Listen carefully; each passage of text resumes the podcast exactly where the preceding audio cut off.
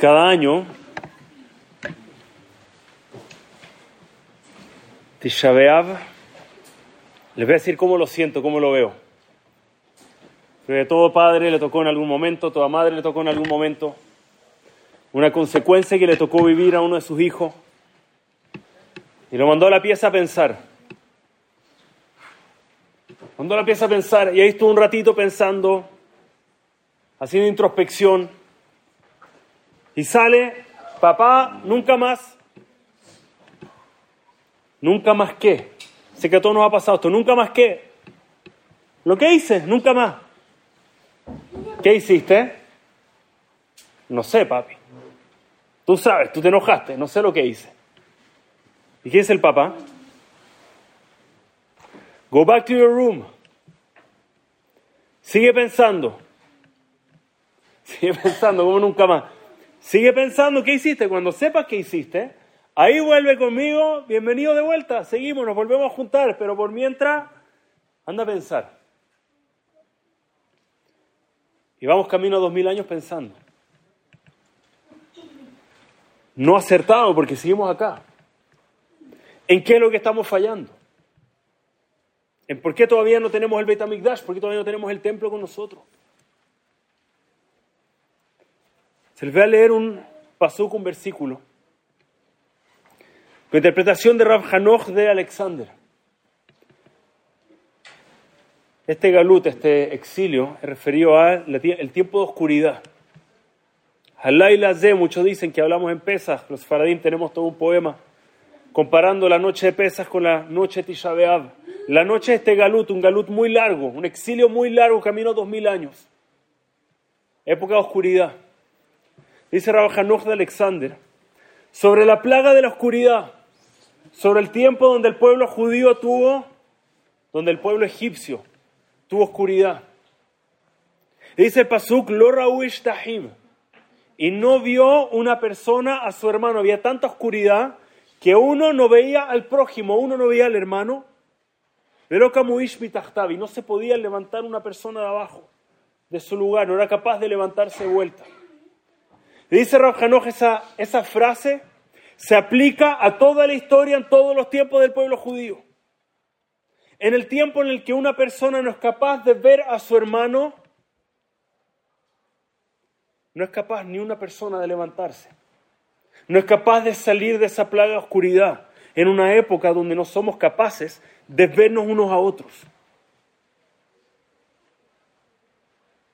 Y no hay duda que ese ha sido uno constante en los caminos dos mil años que llevamos. Sabemos a la fecha, es increíble. Dentro del pueblo judío, entre nosotros, y hay tanto odio de afuera del pueblo judío, sin entrar allá, entre nosotros, entre amigos, entre familia, entre conocidos, distintas visiones, que no somos capaces un yehudí de verse a la cara con otro yehudí, es increíble pensarlo. Que ajeno con Israel, en verdad somos una familia, somos una nación, somos hermanos y hay yehudim que no son capaces de verse a la cara. Que este, esta plaga de sinat hinam, de odio gratuito que existe entre nosotros, todavía no hemos sido capaces de superarla. No hemos sido capaces de levantarnos porque no somos capaces de vernos unos a otros a la cara. Entonces en Parashat de Barim, Moshe Rabenu le habla al pueblo judío. Le dice algo, Rashi le llama de una la atención lo que dice. Hashem le había prometido a Abraham vino el pueblo judío va a ser como las estrellas. Nos encanta. Algún día, desde Hashem, sabemos que el pueblo judío va a estar multiplicado fuerte, brillante como las estrellas. Y dice la Torah algo que tal vez como nos apaga un poco esta ilusión, dice, Hashem lo que Hashem, su Dios, Hirbaet Hem, los ha hecho aumentarse, ahora son muchos más. Veinehem Hayom, y hoy son, que Kochbe Hashamayim Laro, son tantos como las estrellas del cielo. ¿Cómo eso ya pasó? Yo pensé que era la profecía para algún día. Algún día vamos a ser como las estrellas del cielo. Moshe dice, no, ya, cumplía la profecía. Y Rashi de una le llama la atención. El pueblo judío, somos menos de la mitad del 1% de la humanidad. Eso es como la estrella. Dice Rashi, ¿acaso no son las estrellas miles de millones, de billones de estrellas que hay en el universo. Eso es el pueblo judío ahora. Rashi trae su respuesta. Le voy a decir lo que dice Rapam. Dice Rapam, estamos aludiendo a otra cosa. ¿Qué significa como las estrellas? Tú ves a una estrella ¿y qué pensaría? Antes de la época del telescopio, antes de la tecnología donde entendemos qué es una estrella, ¿qué hubiésemos pensado? Hay un puntito ahí pequeño, ¿verdad?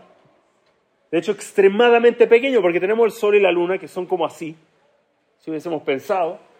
Y la estrella, un puntito, poquito, un poquito de brillo, no muy grande, no muy importante. Pero si pudiésemos hacer un zoom in, pudiésemos ampliar esa imagen y ver lo que en verdad la estrella, la verdadera luz detrás de una estrella, entenderíamos lo gigante que es, lo brillante que es cada una. Es acá que el pueblo judío es como las estrellas, toda estrella, todo Yehudí tiene un brillo impresionante. El problema es que nos vemos de lejos.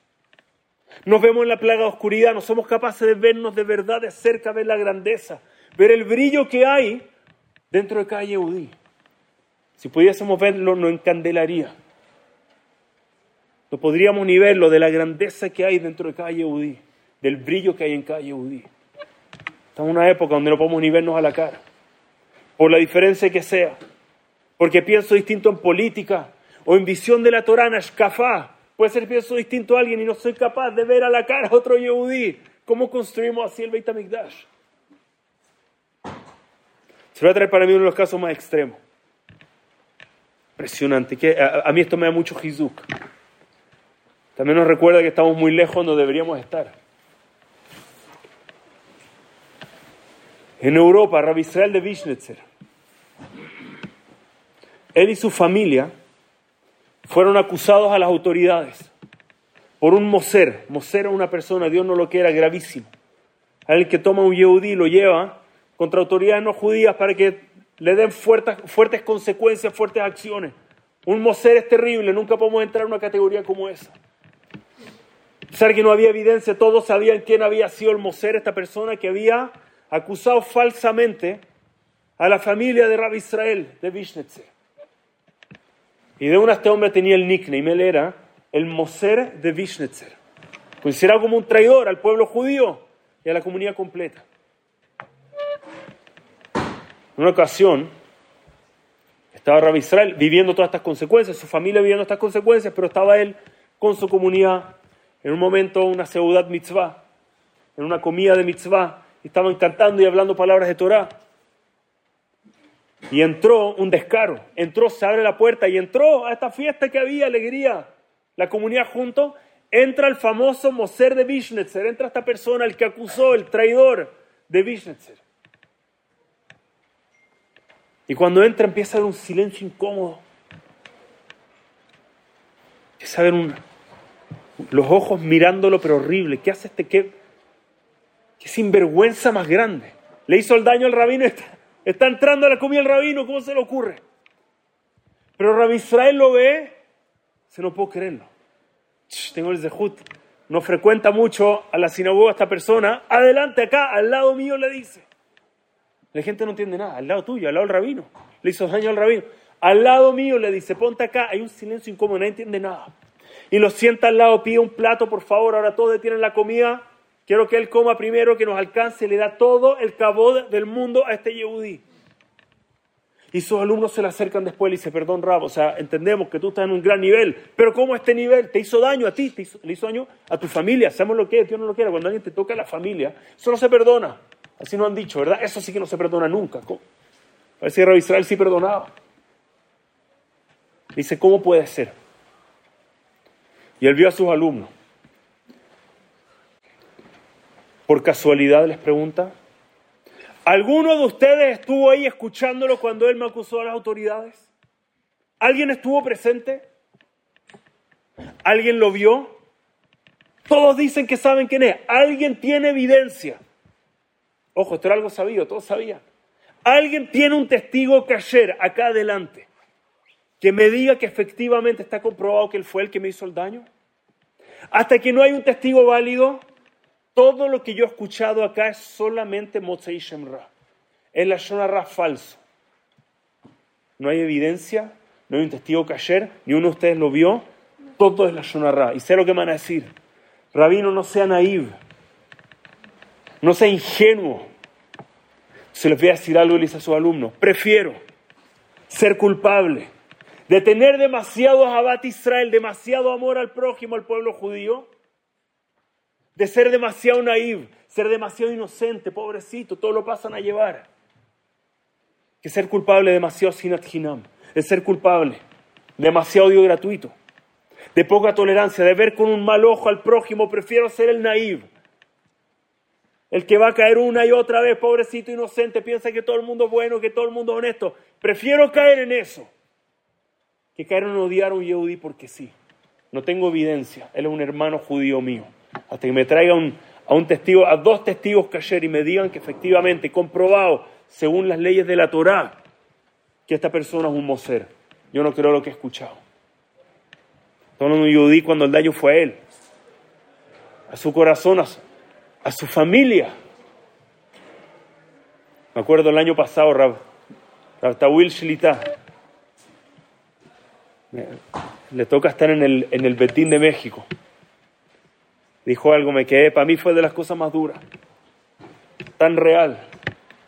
Cuando hay algo que pasó comunitario, se escuchó de una persona que se peleó con una pareja que, que terminó, pasó esto con el otro y uno se acerca, hey, pero, pero ¿qué pasó? Explícame, ¿qué pasó? De verdad me llegó a los huesos, me estoy hablando a mí. Y él decía que te importa? ¿Qué te importa? ¿Por qué tienes que saber al detalle lo que pasó con la... ¿Por qué hubo el bajloquete en la pareja? ¿Por qué se rompió esto? ¿Por qué el negocio? ¿Qué te importa? Decía. La Shonara, no tenemos que saber todo. Toma lo tuyo, ve con un buen ojo, dos buenos Yehudim, que quién sabe lo que pasó. Who cares, dice. No tengo que saber todas las cosas malas que alguien hizo, que alguien le pasó, que alguien se tropezó. Mejor, ser, mejor demasiado Abad Israel, demasiado amor gratuito, que demasiado odio gratuito. Empezar a vernos de nuevo, a vernos a la cara, para que podamos levantarnos del exilio, empezar a vernos como somos de verdad, lo bueno del otro. ¿Alguien hizo algo bueno? Ahí pregunta. Hubo shalom entre dos, ahí averigua, wow, exacto, quiero saber el detalle de la mitzvah que hizo esta persona. El detalle del Kiddush Hashem, ahí me quiero enterar. De nuevo, no estoy hablando acá. Ojalá algún día pudiera decir, lo digo yo desde la perfección, me estoy hablando a mí. Empezar a vernos de vuelta con ojo de Am Israel, de un pueblo judío unido de hermanos. Y borrar el odio gratuito entre nosotros.